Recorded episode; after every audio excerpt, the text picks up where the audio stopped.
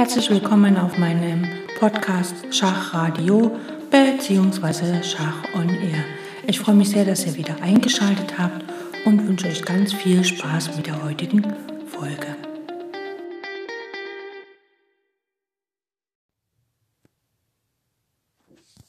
Ein Schachturnier in Budapest, sieben Tage. Und es werden sieben Runden gespielt, jeden Tag eine Runde um nachmittags um 2 Uhr. Und wir werden dieses Schachturnier 80 Minuten lang begleiten mit dem Blick auf Kehl. Das ist äh, ein französischer Meister und ein relativ großes Schachturnier. Äh. Er ist gewohnt immer zu gewinnen und er wird in einem Film namens Zug um Zug von Michelangelo Pasaniti gespielt. Und äh, der Film beginnt so, dass halt wirklich das Schachturnier gezeigt wird, die ersten Runden auch.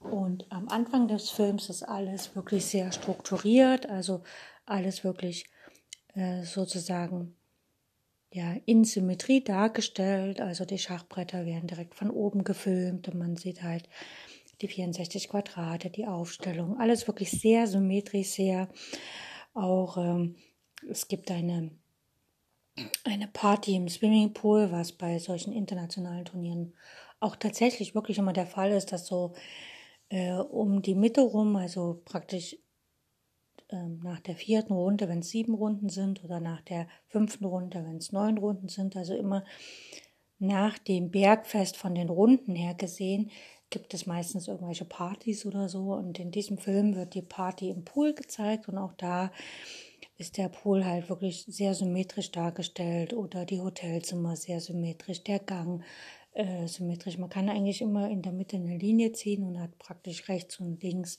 quasi das gleiche Geschehen, alles so in der Symmetrie. Auch von der Musik her ist alles so äh, naja, so elektronische Musik und leicht so wie Techno-Musik und alles sehr mit sehr viel Struktur modern gemacht und so ein bisschen nahezu futuristisch oder man könnte sagen so fast so robotermäßig und das zeigt auch, wie der Kehl, der Hauptdarsteller, also die Hauptperson in diesem Film, der Meister Kehl, dieser Schachspieler, dass der halt wirklich wie eine Maschine funktioniert. Sein Trainer sagt ihm, du spielst die Eröffnung, er spielt die Eröffnung und gewinnt dann die Partie und am Schachbrett und das Verhalten als Schachspieler im Schachsport selber ist er tatsächlich wie ein Roboter, wie eine Maschine und zieht da sein Ding durch, beziehungsweise zieht gar nicht sein Ding durch, sondern zieht das Ding seines Trainers durch.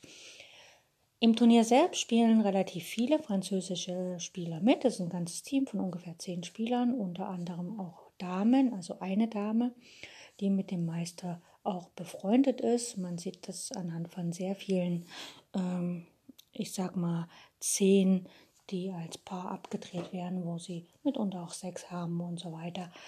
Ähm, und man äh, merkt auch, dass der Konflikt zwischen äh, was haben die Frauen im Schach, wie können sie sich da behaupten, was sind da für Probleme, kommt tatsächlich auch in einer Szene oder gar in zwei Szenen auf den Tisch.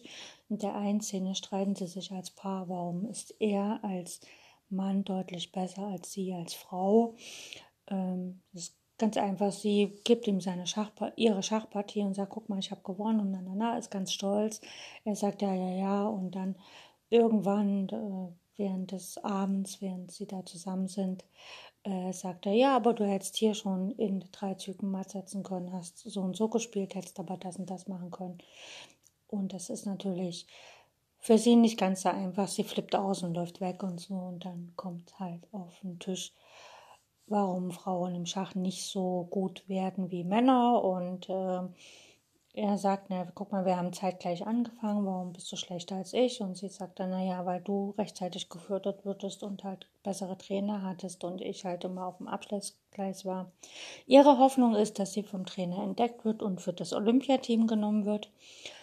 Äh, für ihn ist das klar, er ist schon im Olympiateam. Im Laufe des Films stellt sich heraus, dass er aus dem Olympiateam rausfliegt und sie wird ins Olympiateam reingenommen. Er sagt aber, ähm, an sich hat der Trainer kein Interesse an den Frauen als Schachspielerin, sondern eher nur als Sexobjekt. Also für ihn ist quasi der Arsch der Frau wichtiger als das, was sie auf dem Schachbrett leistet. Und sie selber sagt das dann auch irgendwann im Laufe des Films, dass halt viele nur den Blick äh, als, äh, auf sie als Frau haben und nicht als äh, Gegnerin im Schach. Äh, letztlich kommt es zu einer Szene, wo der Kehl ins Zimmer seines Trainers platzt und halt die beiden quasi in Flagranti erwischt und dann ziemlich sauer ist. Und das ist aber genau das, was er vorher gesagt hat, dass der Trainer nicht als an den Frauen als Schachspielerin interessiert ist, sondern eher so, um seinen Spaß auf sexueller Ebene zu haben und äh, dass eher die Eintrittskarte fürs Olympiateam ist als die Leistung, was sie am Anfang verletzt, aber am Ende funktioniert sie genauso wie alle anderen Schachspieler. Und das äh, ist das Verrückte im Film, weil der Kehl am Anfang des Films ist er die Maschine, ist er der, der funktioniert fürs Schach und sie als seine Partnerin ist eher so die, ja, die versucht dahin zu kommen, aber noch voller Emotionen ist und gegen Ende des Films wird sie eher zur Maschine und der Kehl entwickelt sich wieder zum Menschen. Und das ist die eine Konfliktebene oder die eine Ebene, die in dem Film angedeutet wird. Und die andere Ebene ist, dass äh, im Schachturnier ein Junge mitspielt, ähm, ein neunjähriger Max sozusagen. Und Max äh, spielt quasi sein erstes Turnier mit und äh, ja, kämpft sich halt quasi, rollt das Feld von hinten auf, also kämpft sich von Runde zu Runde nach oben und ähm, ganz am Anfang begegnet er dem Kehl, indem er vor dessen Tür wartet und als er rauskommt, lässt er sich ein Autogramm geben. Das ist so die erste Begegnung. Und dann im Schachturnier fällt dem Kehl immer mehr auf, dass der Junge halt wirklich gut spielt. Und dann gibt es eine Szene, wo Kehl ein Blind-Simultan gibt und dort auch ein Sponsor mitspielt, den er dann gewinnen lassen soll und das auch macht. Und den Jungen beeindruckt das gar nicht. Der sagt, okay, du hast hier gegen den gewonnen, dann fordere ich den heraus. Also er fordert quasi den künftigen Sponsor und Geldgeber von dem französischen Meister heraus und gewinnt gegen ihn. Also und der Trainer sagt zu dem Jungen, ja, wieso hast du ihn besiegt? Ich habe dir da gesagt, du sollst gegen ihn verlieren. Und dann hat der Junge gesagt, äh, so in der Art, ist mir doch egal, was du sagst, ich mache, was ich will. Und wenn ich gewinne, dann gewinne ich halt einfach, weil es mir Spaß macht.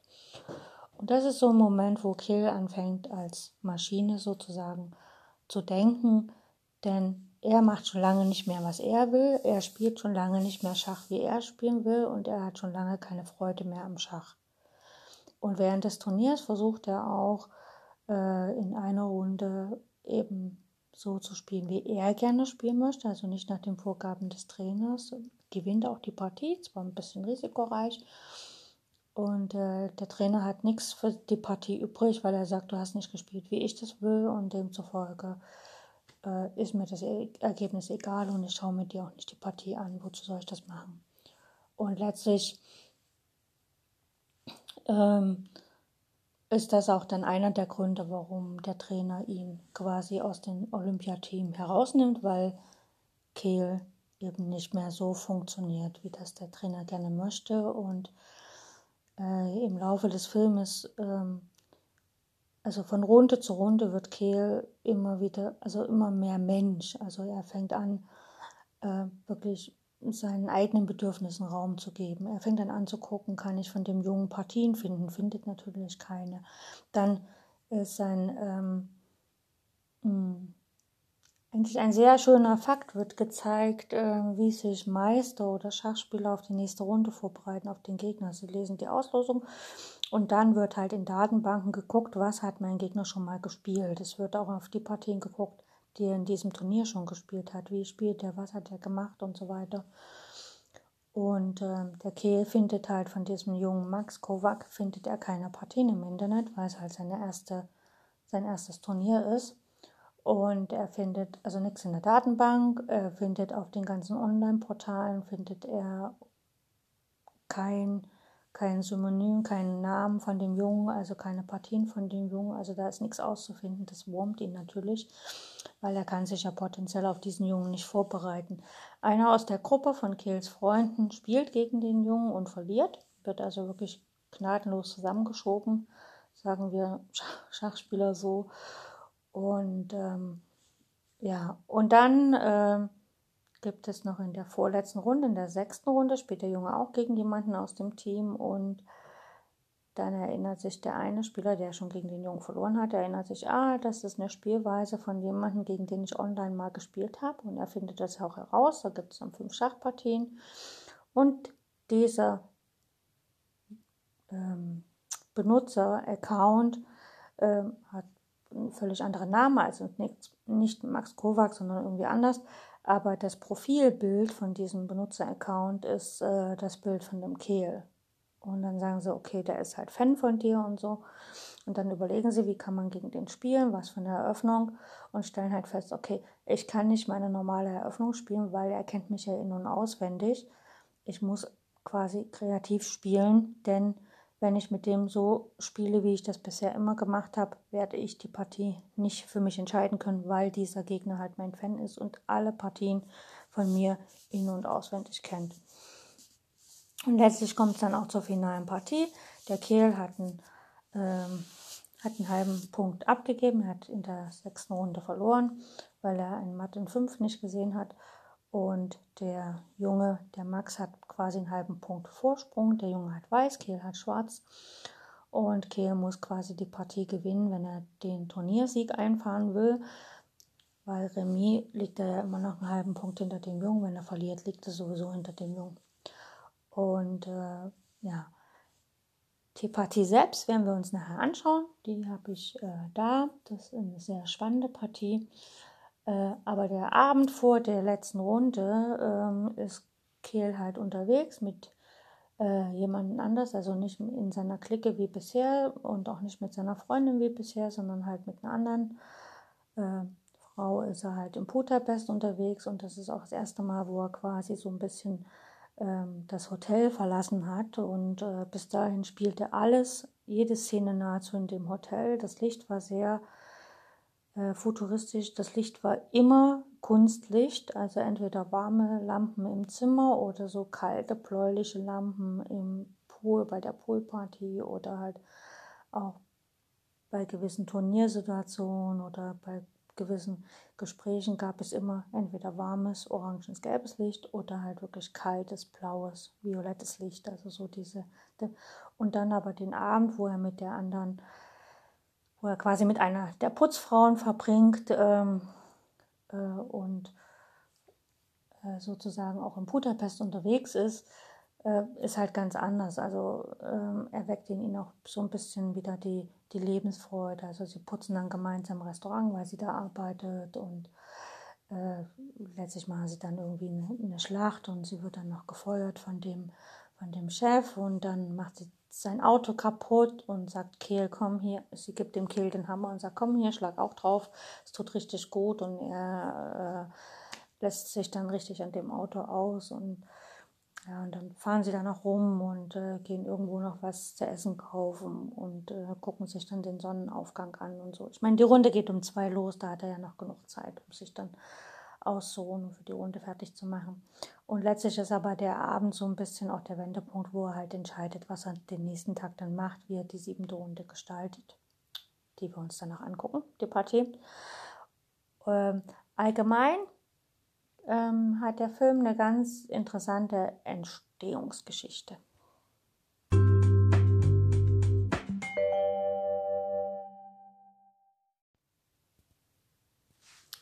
Die Produzentin des Films ist Lola Ganz und die musste auch einige Zeit erstmal verwenden, um Geldgeber davon zu überzeugen, dass man um das Schachspiel und ein Schachturnier speziell herum einen Spielfilm drehen kann.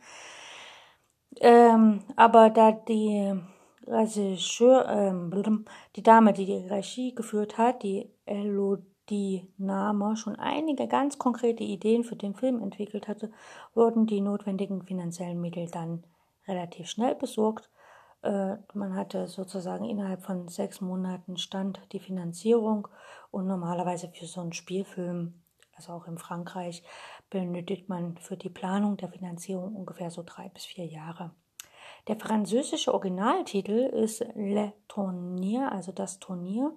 Und äh, das französische Original erschien am 29. April 2015 und am 29. Januar 2016, also ein bisschen über ein halbes Jahr später, erschien dann die deutschsprachige Version, allerdings nur auf Video und Blu-ray, also gar nicht in den Kinos. Ähm, der Film selber wurde auf einigen Festivals gezeigt und auch bei den französischen Filmtagen in Dübingen dann ausgezeichnet. Ähm, die, also die Elodie Nama, die ist 36 Jahre alt und arbeitete bis dahin acht Jahre lang als Journalistin und begann dann Drehbücher für TV-Serien zu schreiben. Und der Film Zug um Zug war ihr erster Spielfilm. Und die Idee zu dem Film bekam sie, als sie mit einigen Schachspielern zusammenkam und mit diesen die Schachszene kennenlernte. Sie war zum Beispiel fasziniert davon, wie die Spieler sich über Stunden auf Turnieren gegenseitig bekämpften und danach als beste Freunde zusammen auf Partys gingen. Man muss dazu sagen, der Film spielt, ähm, also die Spieler, die da auftreten, sind so im Schnitt, also zumindest sollen sie das sein, 18 bis 20 Jahre alt. Also das ist äh, ich sag mal, das ist nochmal eine spezielle Rasse von Schachspielern, nämlich das sind Jugendliche, die bis dahin immer durch Trainer gefördert wurden, vielleicht durch einen Verband gefördert wurden, die umfangreiches Training hinter sich hatten, umfangreiche auch Schule hinter sich hatten. Für die ist ein Schachturnier eher wirklich wenn es jetzt nicht Meisterschaften sind, wo sie um den Weltmeistertitel kämpfen oder Europameisterschaft oder irgendwelche Ligaspiele, wo, wo es um was geht, wo sie vielleicht sich auch für qualifiziert haben, wie Olympiaden oder so, sind normale Turniere wie so ein internationales Turnier halt jetzt in Budapest, ist das für die Erholung und ist es für sie ein nettes Zusammensein. Äh, man spielt Schach, und man hat aber neben dem Schach das, den, den Spaßfaktor noch. Und das heißt, der Spaßfaktor wird für solche Spieler äh, in dem Alter wichtiger als das Schachspiel selbst. Also da, da kehrt sich das so ein bisschen um. Währenddessen sie bis dahin vielleicht wirklich um Leistung gekämpft haben und so weiter. Später kommt es dann wieder, wenn sie ein bisschen reifer geworden sind, dann kämpfen sie wieder um Leistungen, vor allem wenn sie Großmeister sind und Antrittsgelder bekommen und so. Und hier in dem Film wird halt wirklich speziell gezeigt, sie kämpfen am Brett und haben daneben aber auch Spaß. Aber auch der Spaß ist immer Spiel. Also sie machen ständig Wetten. Ähm, und ähm, ähm, ja, sie wetten um dies, um jenes und das. Und ich meine, was ganz krass dargestellt wird, sie wetten zum Beispiel, äh, in der ersten Runde kommt halt der Kehl zur Runde ein bisschen zu spät. Das heißt also, es gab eine kleine Karenzzeit. Ähm, macht seine ersten paar Züge und schläft am Brett ein. Und die Wette war, dass er halt mit einer Flasche Tequila Intus auch die erste Partie, also in der ersten Runde gewinnen kann. Das war so die Wette. Die hat er dann gewonnen, hat von allen Geld bekommen. Und so geht eigentlich der Film los. Und ich muss sagen, ähm, dieses entspannte Verhalten, dieses extrem entspannte Verhalten habe ich, wenn ich selber an Schachturnieren teilgenommen habe, immer nur bei Spielern erlebt, die halt äh, praktisch schon ähm, junge Erwachsene sind, also so den Übergang von Jugendlichen zu Erwachsenen, so in dieser Altersspanne ist das äh, extrem, dass sie dann auch wirklich Partys feiern wollen, lange unterwegs sind und dass das Schachspielen so ein bisschen in den Hintergrund rückt. Es gibt natürlich auch, wenn ich habe mal ein Schachturnier in Malta mitgespielt, Malta ist halt so eher ein Urlaubsort, da war es dann auch so, dass halt viele, die so da waren, das locker genommen haben. Es war ein Urlaubsturnier, okay, es kommt nicht auf Leistung an, sondern ich spiele am Nachmittag meine Runde und tagsüber habe ich halt meinen Urlaubstag und so. Und die Runden waren, glaube ich, erst 16 Uhr dort. Na, also das ist wirklich sehr verschieden und ähm, der Film spiegelt quasi ein, eine Sache, also eine Spezie Schachspieler wieder. Es gibt noch tausend andere. Also Senioren verhalten sich bei weitem nicht so, wie das jetzt in dem Film dargestellt wird. Zur Vorbereitung auf den Film hat ähm, die äh, Elodie Nahmer sich auch intensiv mit der Turnierszene bzw. mit Schach beschäftigt. Sie hat sich nämlich äh, einfach mal ein halbes Jahr zurückgezogen, hat erstmal Schach gelernt, weil sie war der Meinung, ich kann so einen Film oder so ein Filmprojekt erst umsetzen, wenn ich tatsächlich weiß, wie Schach geht und wenn ich auch weiß, wie Schachspieler ticken in so einem Schachturnier. Das heißt also, sie hat erstmal Schach gelernt, ist in einen Verein eingetreten, hat verschiedene Schachturniere mitgespielt und hat dann auch äh, verschiedene Meisterschaften besucht und zum Beispiel auch eine Kinder- und Jugendmeisterschaft in ähm, Frankreich und hat dort den Fabian Lipiwensky kennengelernt, der später sogar im Film mitspielt. Und ähm, dann hat sie natürlich ähm, auch die Schauspieler äh, intensiv auf den Film vorbereitet, indem sie gesagt hat, okay, es ist gut, wenn ihr Schach könnt. Zum Beispiel der äh, Schauspieler, der den Kehl gespielt hat, der Michelangelo Pasaniti, der hat äh, in Vorbereitung auf den Film bis zu sechs Stunden Schach am Tag gehabt und hat noch Theaterschule gehabt, weil er nämlich vorher gar keine, in, in überhaupt keinen Film mitgespielt hat. Also er ist ein absolutes, äh, äh, ein Newcomer überhaupt im Film und dann hat er auch gleich nach Schach gelernt und hat halt tatsächlich bis zu sechs Stunden Schach gehabt, damit er wirklich und, und sie selber sagt, dass es halt faszinierend war, so sein Blick äh, einerseits, wenn er halt zum Beispiel seine Freundin anschaut. Es gibt eine Szene, wo er seiner Freundin sagt, okay, können wir bitte mal Sex haben, ohne zu wetten.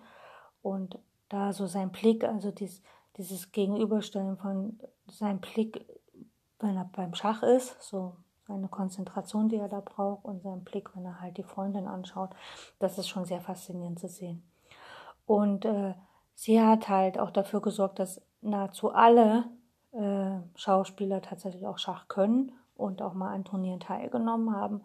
Und auch die Szenen am Anfang, wo, also alle Szenen, die von dem Schachturnier sind, also diese ganzen Spieler im Schachturnier, hat sie halt dafür gesorgt, dass das tatsächlich auch Schachspieler sind, damit so die Turnieratmosphäre rüberkommt. Also dieses Klicken der Ohren, also auch zum Beispiel, er steht unter der Dusche und dieses Wasser, was auf seiner Haut perlt. Das ist, sind vom Ton her sind das keine Wassertropfen, sondern sind das umfallende Schachfiguren. Also wirklich sehr schlau ausgeklügelt. Und man kann äh, äh, am Anfang des Films, also relativ am Anfang des Films, äh, gibt es, wie gesagt, äh, gibt der Kehl ein Blind-Simultan, also er spielt gegen zehn Personen Blindschach. Und äh, wie gesagt, neun Partien gewinnt er, eine verliert er. Die eine ist halt gegen seinen Geldgeber, die muss er quasi verlieren. Und dort verlassen dann die Leute quasi den Saal und da sieht man auch den äh, französischen Großmeister oder Supergroßmeister Maxime Vachiel Lacrave als einer der Spieler, die dort halt dann rausgehen. Und ähm, für die Szenen in den Schachturnieren, also im Schachturnier, hat sie äh, die äh, Elodie ausschließlich echte Turnierspieler gewählt. Äh, natürlich mit unterschiedlicher Spielstärke, ist ja klar. Einfach um wirklich diese Atmosphäre von einem Schachturnier authentisch rüberzubringen. Also es ist, wenn man noch nie selber ein Turnier gespielt hat, dann, dann ist es teilweise faszinierend, einfach mal in den Turniersaal reinzugehen, so und auch drinnen zu bleiben, jetzt nicht nur die 10, 5 Minuten, wo vielleicht jeder äh, Fotograf drinnen bleiben darf, sondern auch die Zeit, wenn die Fotografen raus sind, weil es gibt in jedem Schachturnier einen Moment, wo es absolut still ist, wo so eine Stille im Schachturnier ist. Und das, das ist eine Atmosphäre, das ist, ja, ich weiß nicht, ob es das in anderen Sportarten gibt, aber das, das ist so ein Moment der Stille und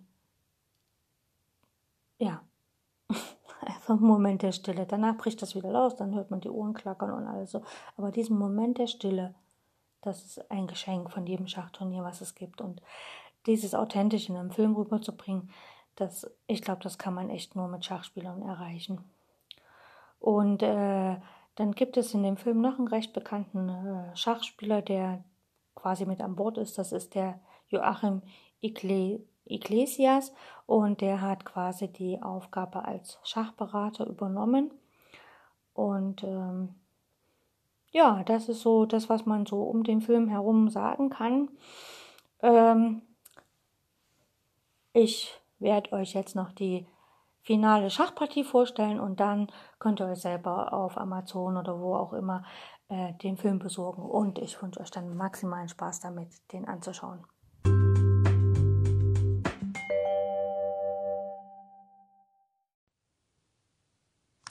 So, kommen wir zur finalen Schachpartie. Also das ist die Partie zwischen Kehl und dem Max. Max hat die weißen Steine. Er hat einen halben Punkt Vorsprung vor dem Kehl, der die schwarzen Steine hat. Das heißt, wenn der französische Meister Kehl die Partie gewinnen will, äh, das Schachturnier gewinnen will, muss er die Partie gewinnen. Und los geht's. Der kleine Max der übrigens auch ein echter Schachspieler ist. Also er ist acht Jahre alt und wurde in irgendeinem Turn äh, aus irgendeinem Verein geholt. Sehr talentierter Spieler, also jetzt in, in seinem realen Leben. Hier ist er natürlich ein absolutes Supertalent, weil er halt das Feld im Film von hinten aufrollt. Es geht los mit E4 und Kehl spielt C5, also sizilianisch wird die Partie werden. Ähm, der Kleine antwortet mit Springer F3, ganz klassisch. Und Kehl D6, klassischer Franzose. D4, äh, Sizilianer.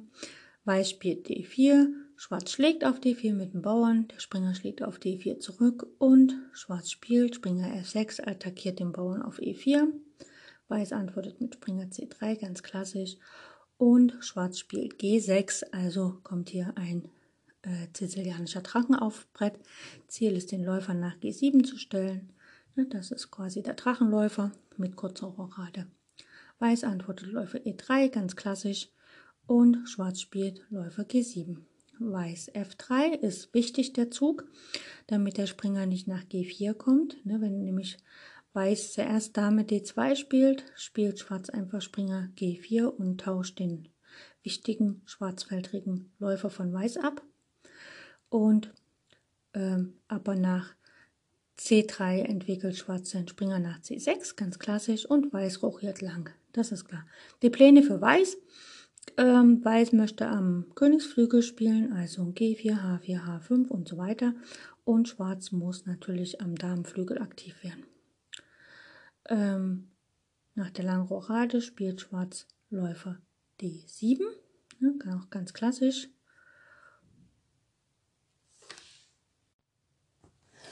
Und genau, Weiß hat lang rochiert und Schwarz spielt Läufer D7. Er möchte einfach äh, die Türme auf die C-Linie bringen, um gegen den weißen König zu spielen.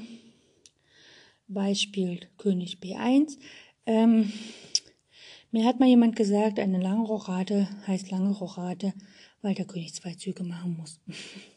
ne? Gut, aber das ist ein prophylaktischer Zug, denn auf Dauer wird von Schwarz die Dame auf A5 erscheinen und wenn dann der Springer von C3 weg ist, schlägt Schwarz meistens die Dame auf D2 und wenn das mit Schach erfolgt, muss dann der König weggehen. Und ähm, außerdem König B1 deckt noch den Bauern auf A2 und geht natürlich auch aus der C-Linie raus, wo ja potenziell sich die schwarzen Türme versammeln. Deswegen ein prophylaktischer Zug. König B1 ganz klassisch im Sizilianer. Gut, Schwarz spielt Dame A5, hat natürlich den Plan, irgendwann mal die Türme auf der C-Linie zu verdoppeln. Er, könnte jetzt, er hätte jetzt auch schon Turm C8 spielen können, Turm AC8, aber er möchte lieber Turm FC8 spielen, um dann den Turm auf den A-Turm auf die B-Linie zu stellen und sogar potenziell B5, B4 durchdrücken zu können.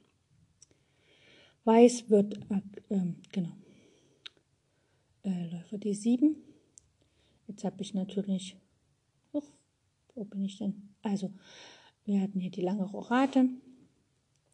Schwarz hat Läufer D7 gespielt, König B1 und dann Dame A5. Und natürlich ist die Dame auf A5 ungedeckt. Das heißt also, Weiß kann sie einfach vertreiben und das macht er auch mit dem Springer von D4 nach B3. Jetzt ist die Dame attackiert und die Dame geht nach C7 zurück. Sie geht hier, wie wir sehen, nicht nach D8 zurück, sondern sie geht auf nach C7. Sie bleibt also in der Nähe vom äh, Geschehen, vom Spielgeschehen, weil sie einfach ähm, den Türmen die Verbindung erlauben will auf der D-Linie, äh, auf der achten Reihe. Ne? Also die beiden schwarzen Türme sind noch miteinander verbunden.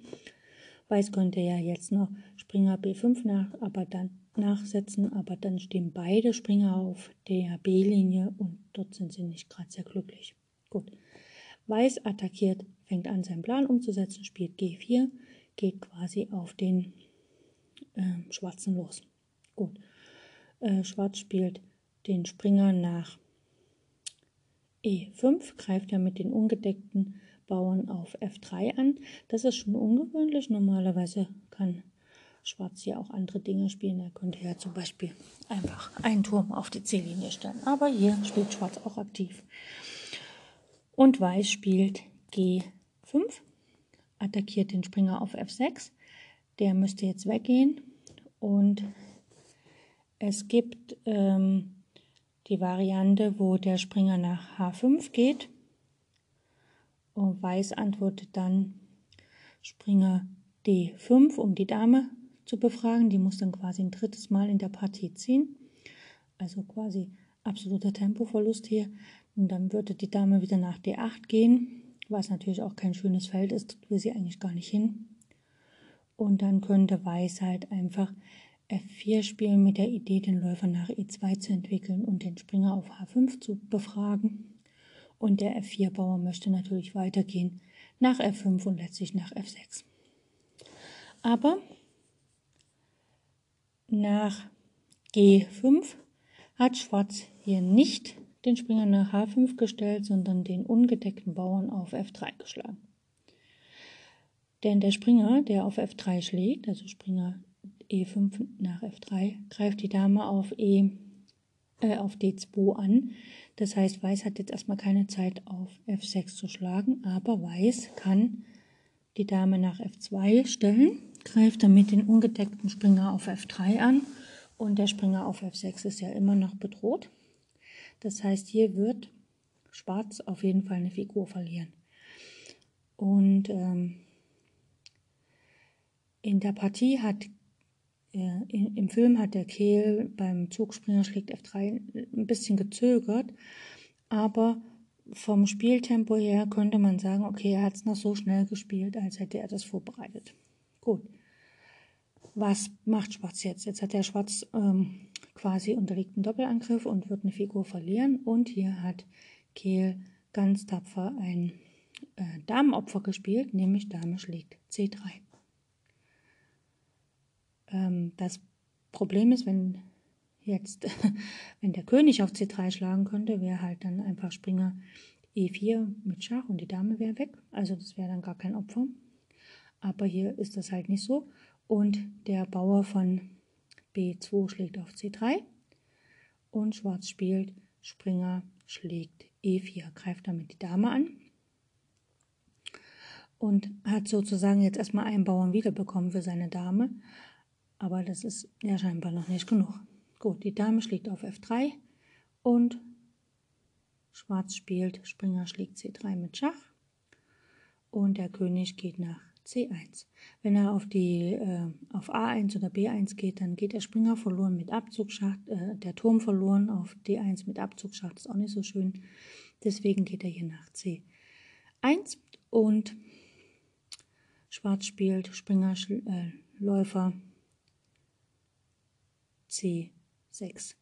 Schwarz könnte hier auch Springer schlägt A2 spielen, macht aber nicht. Gut. Ähm, jetzt ist die Dame und der Turm stehen auf, äh, auf dem Spieß. Ne? Und die Dame wird also setzen und die Dame geht hier nach H3. Einfach ein sicheres Feld. Gut. Jetzt spielt Schwarz nimmt erstmal den Turm raus auf H1, hat er quasi den Turm gewonnen, hat ja auch eine Dame geopfert. Ne? Es hängt immer noch der Turm auf E1 und Weiß spielt jetzt auf D1, Weiß spielt Turm E1 und Schwarz spielt. Springer schlägt A2 mit Schach. Und der König geht nach B1. Und dann kommt Springer C3 mit Schach und der König geht nach C1 und Springer A2 Schach, der König geht nach B1 und wenn jetzt der Springer nach C3 gehen würde mit Schach, dann wäre das das dritte Mal die gleiche Stellung, also Remis. Ähm, demzufolge muss Schwarz was anderes spielen, wenn er die Partie für sich entscheiden will. Und wir haben ja hier den Druck, dass Schwarz tatsächlich gewinnen muss, wenn er das Turnier gewinnen will. Also spielt Schwarz hier einfach Turm C8. Er aktiviert den Turm und äh, lässt den Springer auf A2 erstmal hängen. Ne? Und bei solchen Aktionen muss man immer genau abwägen, wie spielt man denn jetzt am besten weiter. Nimmt man das Geschenk mit oder äh, spielt man hier was anderes? Also äh, man hätte hier als Weiser wahrscheinlich einfach die, ähm, den Läufer nach D4 entwickeln können, einfach um die Läuferdiagonale zu unterbrechen. Und wenn dann äh, Schwarz auf D4 nimmt, dann kann man mit dem Springer auf D4 nehmen, hat einen wichtigen Angreifer entfernt und kann dann mit dem mehr Material wahrscheinlich auch die Partie für sich entscheiden. Weiß hat sich aber hier entschlossen, einfach mit dem König auf A2 zu nehmen und setzt sich jetzt natürlich eine ganze Reihe von Schachs aus. Und im Film sieht man dann auch, dass in diesem Moment äh, der Junge einfach so grinst und sagt sich, okay, zeig mir mal, wie du das hier machst. Und Kehl blüht richtig auf, weil er endlich mal wieder kombinieren kann, taktisch spielen kann. Allerdings ist natürlich seine Bedenkzeit auch sehr begrenzt. Und deswegen kann er hier nicht einfach so ähm, Larifari rumspielen. Er muss tatsächlich auch wirklich was zeigen. Gut. Nach König schlägt A2, spielt Weiß nat äh, Schwarz natürlich Turm C2 Schach und der König geht nach A3. Ähm, würde er nach B1 gehen, dann könnte der Turm nochmal Schach sagen und der Läufer kommt ins Spiel und der andere Turm kommt ins Spiel und es ist ganz schnell matt. Das geht also nicht. Äh, dem, und jetzt kommt logischerweise ein Schach nach dem anderen, hakelt es jetzt erstmal. Also Läufer B2 Schach, der König geht nach A4, der andere Läufer kommt nach C6 mit Schach, der König wandert nach B4, hat keine Wahl. Und dann kommt der Läufer wieder mit Schach nach C3. Jetzt hängt schon der Turm auf E1. Der König geht wieder nach A3. Und jetzt kommt der Bauer nach äh, B5. Ja, B5. Weil nochmal ein Schach sagen lohnt sich ja nicht. Er muss irgendwie aktiv spielen und will ja jetzt auch die Partie für sich entscheiden. Gut. Ähm, Weiß spielt Springer ähm, Springer D4, weil nach äh, B5 droht einfach B4 matt, ne? also muss er ein Feld frei machen, damit er mit dem König weg kann. Also Springer D4. Ähm, Schwarz sitzt trotzdem Schach mit B4 Schach. Der König muss nach B3 und dann kommt Turm B2 Schach. Und jetzt muss der König wieder in die Mitte laufen nach C4. Und jetzt in dem Film sieht man halt, wie sich Max zurücklehnt und sagt, so mein Lieber, jetzt hast du keine Schachs mehr, ich kann einfach weglaufen und du hast so viel Material geopfert, dass ich dann tatsächlich gewinnen werde. Aber Kehl nimmt sich so, er hat, glaube ich, noch elf Sekunden auf der Uhr, nimmt sich Zeit und spielt dann Läufer B7. Jetzt droht, dass der Turm nach C8 kommt. Der Läufer kann entweder nach C8 oder A6 und der Turm auf E1 hängt ja immer noch. Weiß ein bisschen verblüfft, überlegt und spielt einfach Turm A1. Da ist der Turm gedeckt. Und jetzt hakelt es wieder erstmal eine Weile Schach, nämlich Turm C8 Schach. Der König geht nach D3. Also er könnte auch woanders hingehen, aber dann ist auch nicht mehr viel zu holen. Und jetzt spielt Schwarz äh, E5, holt den nächsten Bauern ran, es droht E4 matt. Also muss ähm, Weiß Springer C6 spielen. Ein ausgezeichneter Zug, weil Schwarz kann den Springer nicht einfach nehmen. Ne, wenn er den mit dem Läufer nimmt, dann verliert er halt, weil dann einfach die Dame mit Schach nimmt und der Läufer geht verloren. Das geht also nicht. Und wenn der Turm nimmt, dann kann der Läufer auf A7 nehmen und für Schwarz sieht es auch nicht sehr gut aus. Nee, das, haben sie, nee, ne, das geht einfach nicht. Demzufolge muss nach, ähm, hat jetzt nach Springer C6 Weiß einfach E4 Schach gespielt. Äh, Weiß hat keine anderen Züge, er muss den Bauern nehmen und dann kommt Läufer schlägt C6 mit Schach. Das ist viel besser als ohne Schach zu nehmen und der König geht zurück nach D3. Gut, Schwarz spielt Turm äh, E8, weil er braucht ja den Turm nicht mehr auf der C-Linie und er will natürlich auch nicht, dass der Turm von der Dame geschlagen wird. Und Weiß spielt halt König C4, denn er möchte ja nicht matt gesetzt werden, ne? weil Läufer B5 wäre ja matt. Und demzufolge geht er nach C4, da kann der Läufer nicht Schach bieten. Jetzt kommt einfach der Läufer äh, nach E5, der Schwarzfeldricke, damit der Turm auf der B-Linie Schach sagen kann. Und wenn dann der König den Bauern nimmt, dann kommt Treppenmatt so ungefähr.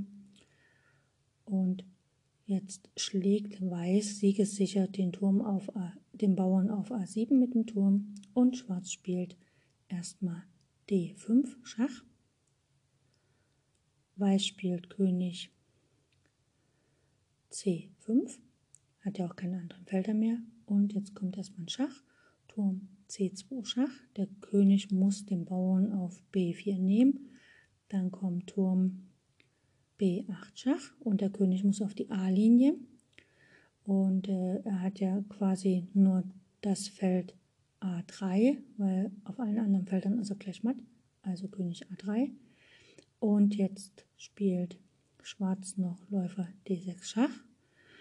Und er hat, wie gesagt, der Kehl hat nicht mehr sehr viele Minuten auf der Schachuhr, vielleicht jetzt, ich glaube noch 10 oder 11 oder 12 Sekunden, ich weiß es nicht mehr. Auf jeden Fall ist es im nächsten Zug matt, wenn Weiß den Läufer dazwischen zieht, der Läufer wird geschlagen und dann ist matt. Und ähm, der Junge sieht das halt, der Max, und zieht trotzdem Läufer C5, lässt sich also das lässt sich matt setzen. Auf diesem Spielniveau macht man das normalerweise nicht, man gibt vorher auf. Aber im, also der nächste Zug wäre halt von Schwarzläufer schlägt C5 matt und im Film macht er das aber nicht. Der Kehl zieht den Zug nicht, sondern lässt seine Zeit ablaufen und gewinnt quasi die Partie, äh, verliert quasi die Partie, also kann dann seinem Gegner Max gratulieren und äh, ja, und unterschreibt quasi noch das Partieformular, das er verloren hat und verlässt halt das Schachbrett, gratuliert nach seinem Gegner mit einem Nicken, glaube ich. Und äh, alle, die drumherum stehen, erst staunen sie, aber dann applaudieren sie ihm, weil sie sehen, dass der Kehl von sich von dem Roboter Schach, also von der Maschine Schach, Schachmaschine sozusagen, äh, entfernt hat und wieder ein Mensch geworden ist. Also in den ihrer Sprache quasi sich vom Arsch zum Mensch entwickelt hat, so ungefähr. Und das ist sehr faszinierend, weil an sich die Kombination und so waren ja relativ einfach zu sehen und hier Läufer C5 mal zu setzen, ist ja nun auch keine Schwierigkeit, vor allem nicht für einen französischen Meister. Jo, das war die finale Runde und ich finde die Partie sehr schön. Was ich auch sehr schön finde, ist, dass es halt eine Analyse davon auf, dem, auf der DVD gibt. Wie gesagt, der Film ist sehr zu empfehlen. Ist natürlich jetzt keine leichte Kost, sondern man muss halt so ein, so ein bisschen auch hinterher sein und gucken, was ist denn damit eigentlich gemeint und so. Und ist, also für Nicht-Schachspieler ist es vielleicht nicht gerade der Film, den man gerne guckt. Und für Schachspieler ist es mitunter auch sehr seltsam. Also genießt den Film und wir hören uns bald wieder. Tschüss.